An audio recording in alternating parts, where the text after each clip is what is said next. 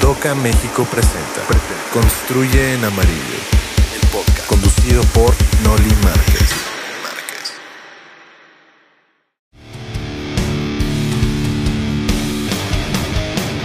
¿Qué tal mis queridos escuchas? Una vez más estamos en Construye en Amarillo el podcast y hoy tenemos un tema muy interesante. Vamos a hablar de algunas estrategias internas para el desarrollo del sector energético en México. Nos acompañará Ricardo Ortega, que es el director de Oil and Gas Alliance. Yo soy Noli Márquez y esto es Construye en Amarillo el podcast. Mis queridos escuchas, hoy tenemos la fortuna de hablar con Ricardo Ortega, director general de Oil and Gas Alliance. ¿Cómo estás, mi estimado Ricardo?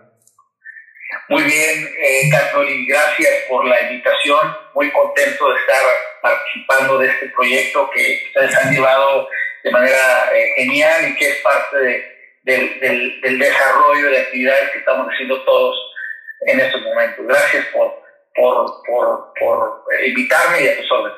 Déjenme hablarles un poco de Ricardo. Él es mercadólogo y se especialista en generar vinculaciones y administración de negocios en el sector de energía.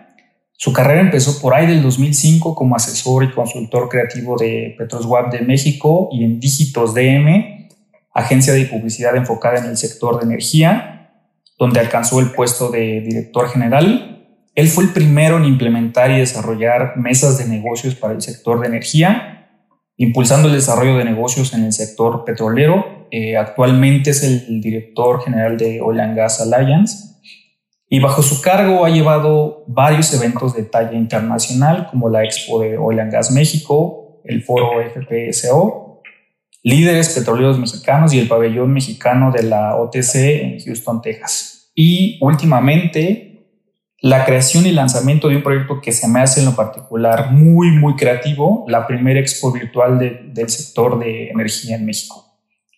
En noviembre de 2019 fue considerado como uno de los 100 líderes del sector de energía y también actualmente dirige el Consejo Mexicano para el Desarrollo de Negocios del sector de energía. Pero Ricardo, cuéntanos de viva voz un poco de Oil and Gas Alliance.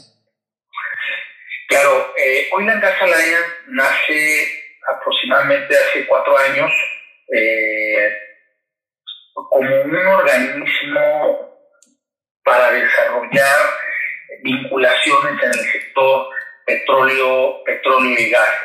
Uno de los cambios más importantes que sufrimos en el 2013 fue que en México eh, la parte preponderante que tenía Petróleos Mexicanos y Comisión Federal de Electricidad cambió para dar eh, acceso a empresas eh, extranjeras para participar en diferentes bloques eh, en alianza con Petróleos Mexicanos y algunos de forma independiente. Esto creó la necesidad de un nuevo modelo de interacción entre las cadenas de proveedores con estos nuevos jugadores que además tendrían una relación y muy importante para el cumplimiento de sus planes y programas, el papel que jugarían estos diferentes proveedores. Nuestro, nuestro inicio o la creación de nuestro organismo fue justamente para lograr vincular tanto estos nuevos jugadores como las empresas eh, que llegaban eh, eh, a México para en conjunto o en alianza poder desarrollar las cadenas productivas mexicanas. Nuestro papel ha, venido cambiando justamente en cómo hacemos esta clase de, acercamientos o vinculaciones entre ambos jugadores para poder detonar la preferencia pues, empresas mexicanas o empresas del territorio nacional en la contratación de los servicios. Por eso es que, bueno, como bien has mencionado, hoy en Gas Alliance, con esta iniciativa, con esta forma tan disruptiva de, de haber nacido, ha venido tomando posiciones como, como lo es la construcción de eventos, donde se puede interactuar, posicionar a una empresa, vincular a, eh, eh, varios eh, participantes y, llegamos al punto que nos hemos ido adaptando a las diferentes situaciones que hoy han estado sucediendo.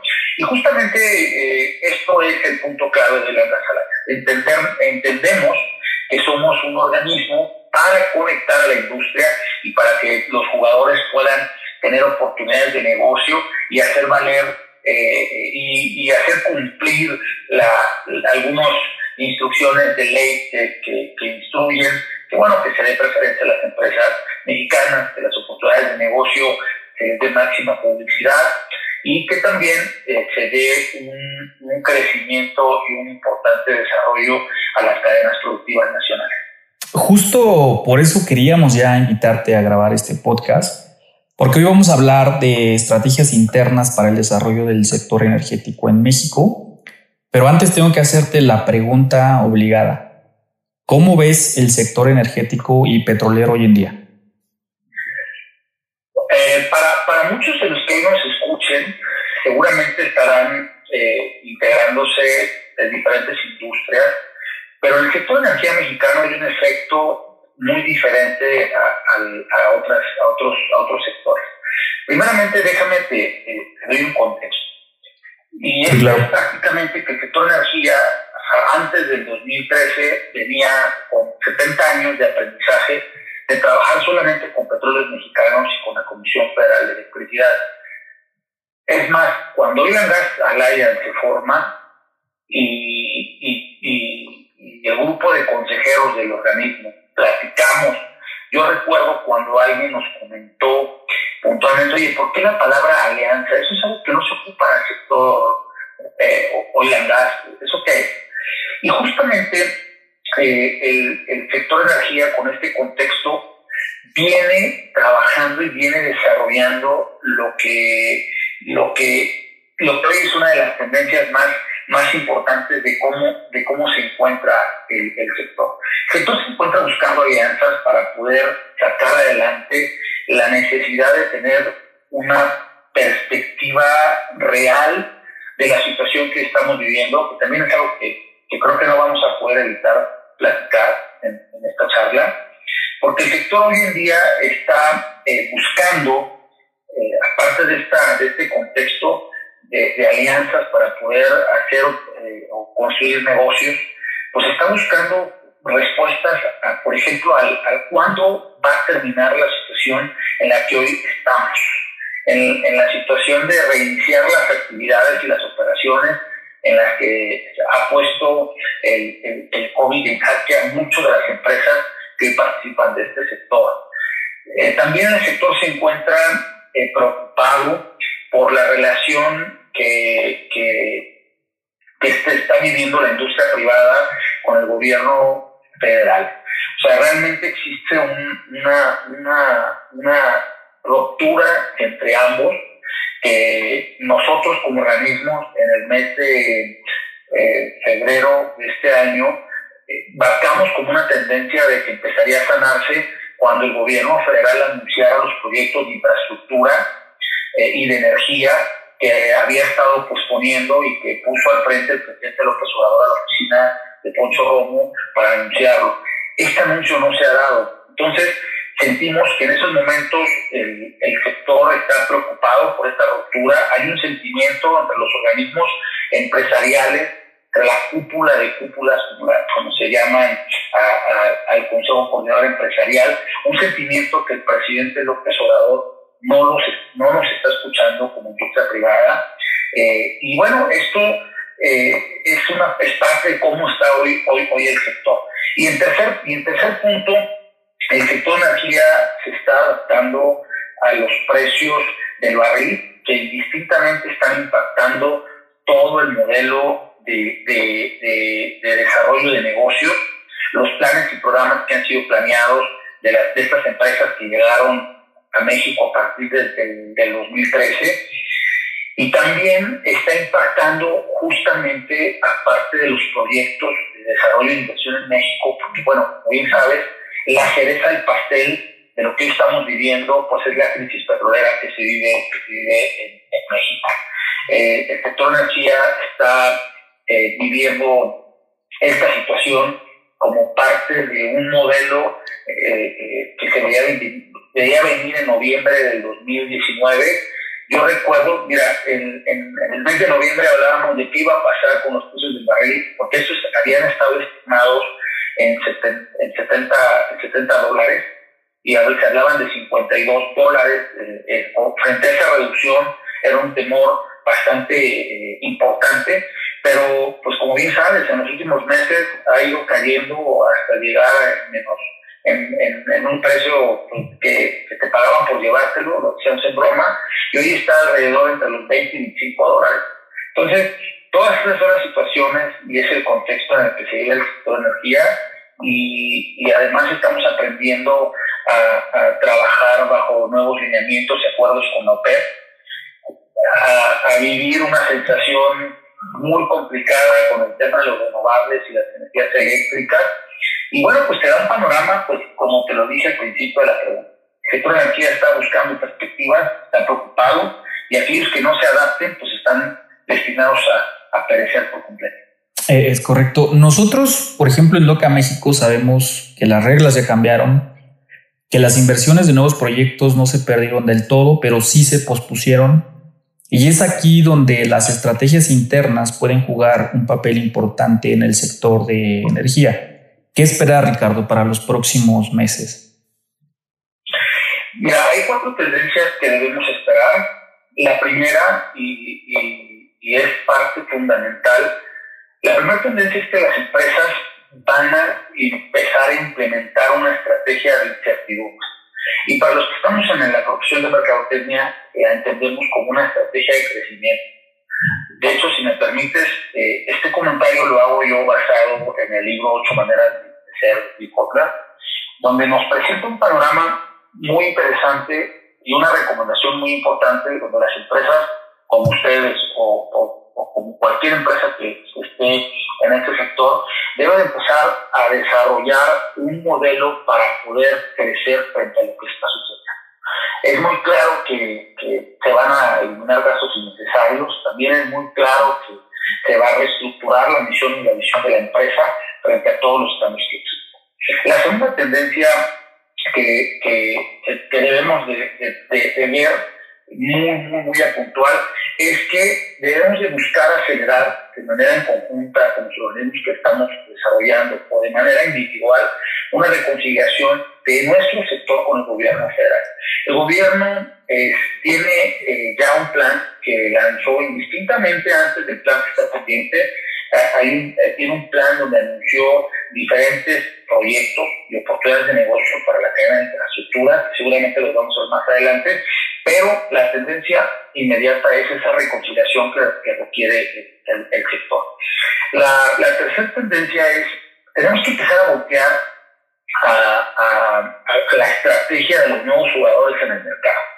Y hablo, y hablo, y hablo de los jugadores que están en renovables, son diferentes proyectos eh, en infraestructura, hay que voltear también a ver a los proyectos del mercado eléctrico, totalmente alineados a la Comisión Federal de Electricidad y a las empresas que están alineadas con proyectos y acuerdos con ellos. A pesar de la situación de, de coyuntura de las últimas dos semanas, es un momento clave. Por supuesto, por supuesto, eh, va a ser vital, va a ser vital que se pueda desarrollar un, un proyecto puntual con los estados. Creo que ese, creo que es el punto clave de las, de las tendencias eh, eh, que, que, que, tenemos que ver, ¿no? Un, papel de conexión con los estados están presentando diferentes proyectos. Por ejemplo, el Estado de Tabasco ha presentado proyectos de desarrollo, del, creo que es el más importante que escuchamos todos los, en un informe semanal, pues la, el tema de la refinería de dos bocas. El Estado de Veracruz está presentando el Istmo de, de Tehuantepec como proyecto clave de desarrollo de infraestructura. Eh, el Estado de, de, Puebla, por ejemplo, eh, ha estado anunciando proyectos de desarrollo para aumentar su capacidad instalada de almacenamiento. Eh, digo, y así podemos llevarnos una serie de proyectos. O sea, sí hay una tendencia complicada, como te dije al principio, pero realmente sí hay proyectos que predominan Puntualmente son los proyectos de gobierno federal y los, y los proyectos de la industria privada que aunque están encontrados, son oportunidades que solamente aquellas empresas que tengan este plan de, de, crecimiento podrán alcanzarlos con sus diferentes estrategias. Justo retomando un poco esto que habla sobre los proyectos, quisiera hacerte una pregunta muy enfocada hacia Doca México y es, ¿qué proyectos, o hablando de manera general, son vitales para, para empresas como Doca México que debamos seguir y trabajar de manera conjunta para activar de nueva cuenta la economía. Tengo un total de 11 proyectos que, que me permití eh, eh, anotar para el plan de desarrollo en los próximos tres meses en medio del COVID, que, que creo que aplican para ustedes también de manera general. Ya eh, puntualmente, además ya puntualmente he, logrado tener un acercamiento con, con, los diferentes directores y algunos de ellos han, han aceptado participar en la expo virtual y, y, de cada uno de esos que te voy a comentar me gustaría decirle a tu auditorio que, hoy nos escucha o las personas que nos acompañan que esos proyectos pueden revisar en nuestro sitio web y tenemos eh, prácticamente mesas virtuales de 30, 40 minutos que explican por completo el proyecto, su alcance y quién tiene esos proyectos. Dicho esto, te comparto el primero, eh, bueno, pues de la región del Istmo de Tehuantepec, que se da en el estado de Veracruz y Oaxaca. Es un proyecto que el gobierno general va a impulsar y empresas como, como ustedes y, y, y empresas como de cadenas de servicios en el modelo de infraestructura pueden participar con ellos.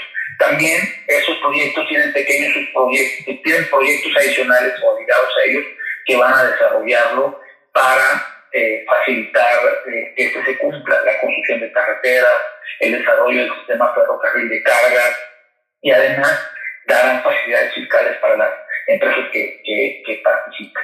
También en el estado de Veracruz eh, hay el desarrollo de los puertos en, en nuevos puertos y también proyectos de almacenamiento, que aquí me gustaría mencionar puntualmente en qué unidades están, porque bueno, yo particularmente participo con el Estado de Veracruz eh, como consultor, gracias a un convenio que firmamos en el mes de eh, octubre del año pasado, eh, y bueno, es información que aún no, ha, no se ha presentado de manera formal, pero bueno, la del ya se hizo, en apenas digo, dos, tres meses, pero en el caso del Estado de Veracruz hay proyectos para construcción de puertos, son dos.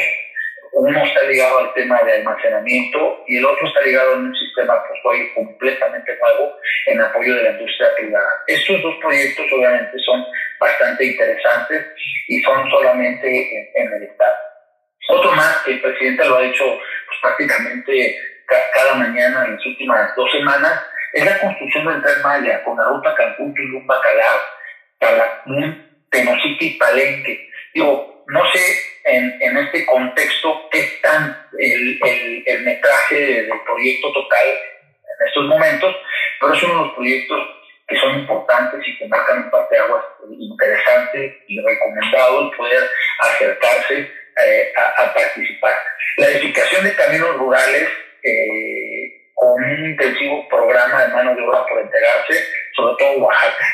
Oaxaca tiene, es uno de los estados un alto compromiso de diferentes empresas privadas en el tema de energías renovables, con múltiples acuerdos, que bueno, se ha, ya estaba marcado por el gobierno federal eh, eh, desarrollar ese estado y se detonó en coyuntura por los diferentes posturas de, la CEMEC con respecto a energías renovables y creo que es importante que volvamos a ver todos los proyectos en el estado, en el estado de Oaxaca.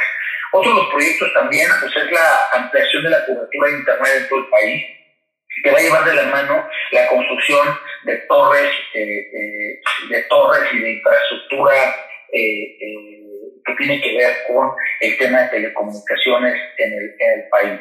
En la Ciudad de México, ya para irnos un poco más al centro, la construcción de todos los inmuebles dañados tras los sismos de septiembre de 2018 es una de las tareas pendientes que tiene el, gobierno y eh, también el desarrollo urbano, eh, lo que es Chimalhuacán, en Chalco, en Chalco, en Valle de Chalco y Catepec, que son proyectos que no se han detenido, están en desarrollo y son parte del proceso que el gobierno tiene pactado. También una de las promesas de campaña eh, del presidente López Obrador es la construcción de 100 universidades públicas en zonas marginadas este proyecto, hasta el día de ayer, una tarde que lo revisé para que pueda platicar contigo, sigue activo y los procesos legislatorios no se han detenido a pesar de las situaciones que hoy estamos viviendo. La refinería Dos Bocas, bueno, como bien sabes, eh, está de la mano, ya hay diferentes ganadores hasta el día de hoy, y es muy interesante que esos ganadores son locales del estado de Tabasco, Son empresas constructoras del Estado de Tabasco que van a requerir pues, el apoyo de proveedores como ustedes para poder tener un desarrollo importante y, y que puedan cumplir en tiempo y forma. Ustedes recordar que la refinería de los Bocas pues ha causado mucha polémica en sus tiempos de, de, entrega. El desarrollo de la infraestructura eléctrica y de energías alternativas con el impulso a la CFE, que es parte de la coyuntura de los detalles que hoy está viviendo la CFE y apenas hace dos o tres días eh, su director general, eh, Barclay, mencionó que pues se busca actualizar para poder poner a la CFE a competir con esos grandes jugadores y bueno, es parte del impulso de desarrollo de, oportunidades. Y uno de los temas eh, que, que va relacionado con el tema es toda la ampliación y mejora que, de tendencia que se va a vivir en los próximos dos años para mejorar la atención médica en toda la República y en toda la población, y obligadamente por la situación que estamos viendo hoy del, del, COVID. Y por último, eh, bueno, pues eh, el nuevo aeropuerto ya se ha decidido, se va a remodelar, y va a generar una serie de, contratos de, negocios que el gobierno federal ya ha asignado para poder terminar y dar cumplimiento a estos, a estos proyectos. Estos proyectos, déjame te menciono, que son los que el gobierno federal, como decía hace un momento, ha confirmado, tienen puerta y son parte del desarrollo de las oportunidades que hoy siguen activas y que el presidente en cada decreto que ha desarrollado sigue puntualizándolos como parte de actividades preponderantes para que no se venga abajo el desarrollo y lo que él está haciendo para sacar adelante la industria eh, nacional. Nos parece muy interesante el panorama que nos da sobre todos estos proyectos, pero, por ejemplo, ¿qué papel juega una empresa como DOCA México y hablando de manera general como un proveedor que ofrece soluciones de construcción y ser parte de la cadena de valor de todos estos proyectos? Creo que el más importante eh, viene eh, ligado a la, a, la, a la, ley de estos proyectos. Hay un artículo, por ejemplo, que determina el, papel preponderante de una empresa nacional. Esa es la tendencia de este nuevo gobierno, la tendencia nacional de un proveedor frente a cualquier empresa ganadora de los proyectos. Eso ha sido un tema de coyuntura las últimas dos semanas. Y el papel es que están obligados las empresas extranjeras por, por ley a darle preferencia a las empresas nacionales. La respuesta es que también están permitidas a que para poder desarrollar una empresa local o nacional, ellos se enfrentan al cumplimiento de los planes y programas. Y aquí viene el segundo punto, y ya no solamente de ley o de teoría, sino de realmente de operatividad. Las empresas extranjeras deben de cumplir en tiempo y forma el desarrollo de sus proyectos.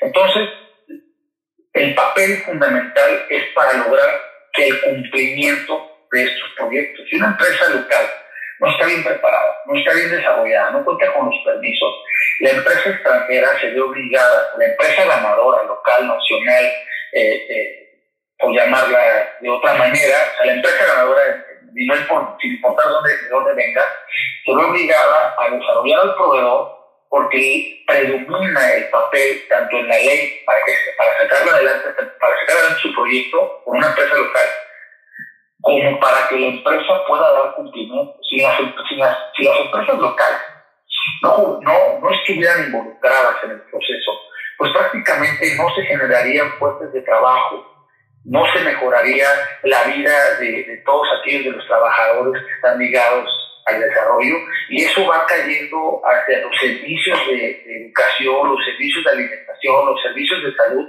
de las familias que hoy laboran en estas empresas. Quiero yo entender que la pregunta que tú me haces es para darles certeza que estas empresas van a tener desarrollo de oportunidades. Pero quería yo tocar, antes de entrar a este tema, a esta importancia del procedimiento del flujo económico y del desarrollo que está marcado en la ley, que es lo que está buscando el gobierno federal y que además la industria privada está discutiendo porque es parte de la coyuntura de estrés y de crisis que estamos eh, viviendo. Ahora, pasando al papel fundamental que tienen estas empresas con el tema técnico, pues déjame te digo que se considera, eh, según un estudio de la Secretaría de Economía, que las empresas hoy, como, la, como lo es DOCA, como lo es Gas Alaya, y como todas estas empresas eh, eh, pymes y, y, empresas medianas que entran entre las pymes, se nos considera como el 90% de la importancia para detonar empleo, para detonar desarrollo, y es parte de la preocupación fundamental que hoy se tiene y que se está discutiendo en la industria privada, al discutir con el gobierno cuál va a ser el plan de rescate frente a todo lo que estamos eh, eh, viviendo. Yo espero que la tendencia en los próximos meses sea rescatar a la industria de manera que podamos encontrar, más allá de los mil créditos que el gobierno está por entregar, un modelo que nos permita tener trabajo y que se pueda realmente mejorar la vida de todas las personas que trabajan en, en, en este, en este sector, para que las empresas como para las empresas como nosotros, podamos completar las metas, las metas de facturación y por supuesto podamos sacar adelante a, a, esta industria nacional y podamos dar cumplimiento y todas estas inversiones pues no se las lleven proveedores, proveedores y proveedoras que vengan del extranjero. Ricardo, algo que me llamó mucho la atención en nuestra última charla es esta capacidad que tienes de poder adaptarte a las condiciones que se presentan hoy en día. Estoy hablando de un tema que en lo particular a mí me encanta y es usar todo el tema digital. ¿Qué hace hoy Oil and Gas Alliance para conectar experiencias y oportunidades de negocio? ¿Qué paradigmas se están rompiendo con estas nuevas iniciativas que nos plantean nosotros como asociados? Pues mira, primeramente, uno de los puntos clave que pienso que son parte fundamental de cualquier liderazgo en la industria, y esto obviamente es para todos aquellos directores que son miembros de la y que nos permiten dar esa clase de recomendaciones, y aquel que la quiera tomar, que nos escuche, es entender que, entender cuál es nuestro negocio. Una de las historias, y aquí quiero mencionar, en el entender cuál es nuestro negocio, contar esta historia brevemente, ¿no? Y es la historia de, de Netflix. Igual es un, es un comentario que solamente algunos mercadólogos entenderemos de manera puntual. Pero me llama mucho la atención el caso de Netflix y de Blockbuster.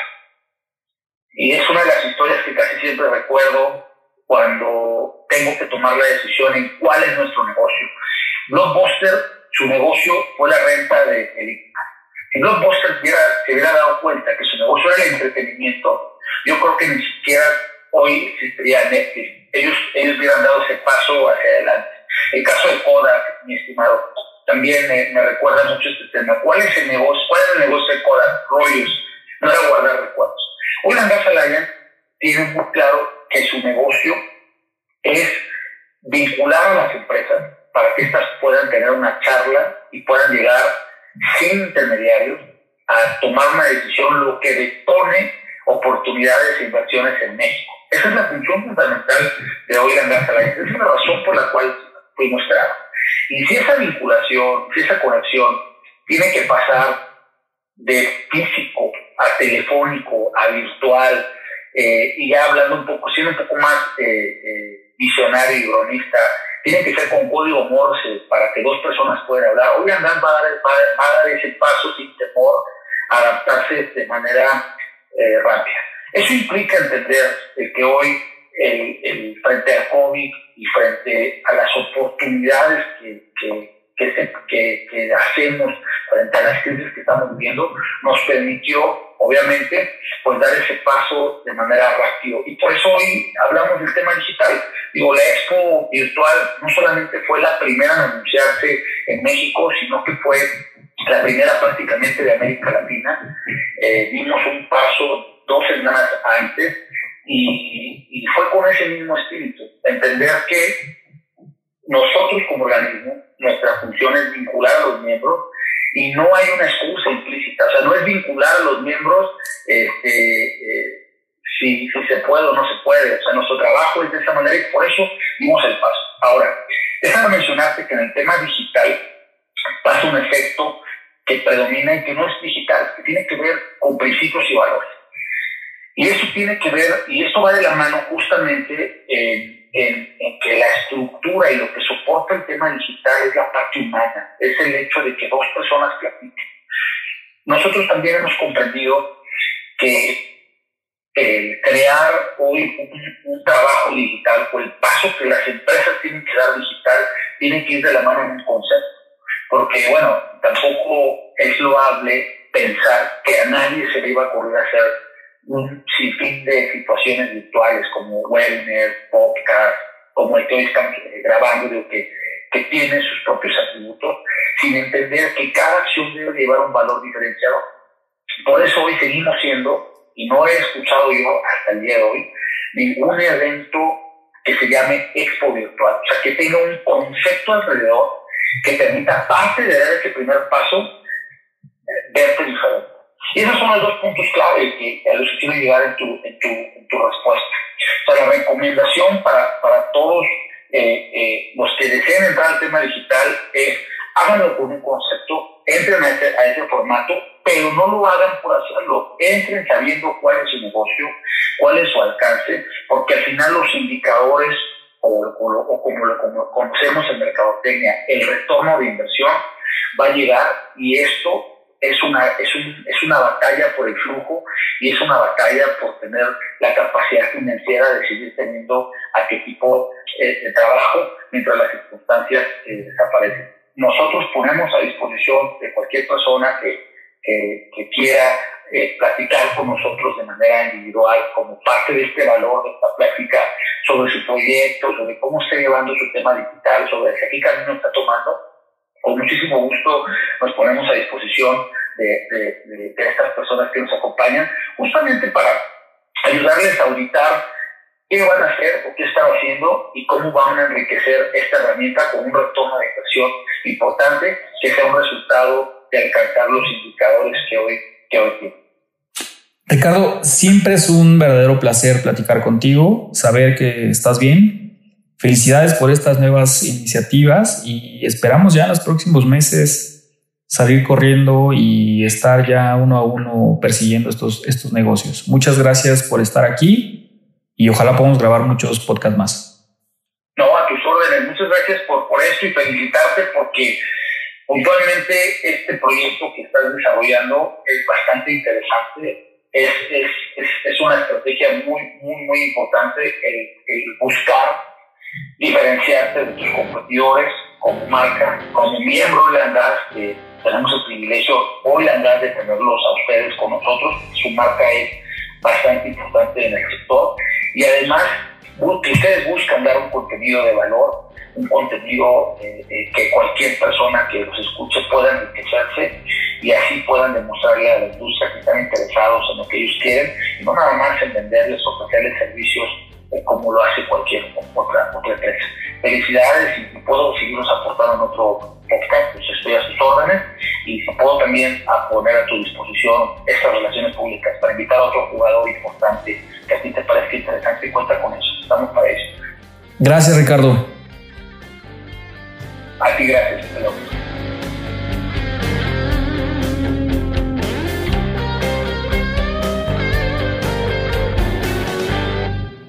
Así es, mis queridos cracks de la industria. Siempre es interesante hablar con Ricardo y sobre todo que nos dé un panorama general de la industria y sobre todo ahora que en días pasados ya entró eh, el TEMEC, este nuevo eh, acuerdo comercial entre México, Estados Unidos y Canadá que sustituye al Tratado de Libre Comercio y que estas negociaciones permitirán retener los elementos clave de estas eh, relaciones comerciales que se den, así como incorporar disposiciones nuevas y actualizadas destinadas a resolver denominados desafíos o los nuevos desafíos comerciales del siglo XXI y promover estos puntos de venta para las personas que viven en América del Norte. Para el gobierno de México, encabezado por el presidente Andrés Manuel López Obrador, él ha manifestado que la entrada en vigor del TEMEC ayudará a la economía mexicana luego de sufrir un declive derivado de la pandemia de COVID-19. Hablaremos un poco en los próximos podcasts y me despido. Soy Noli Márquez y esto es Construye en Amarillo el podcast. Nos vemos.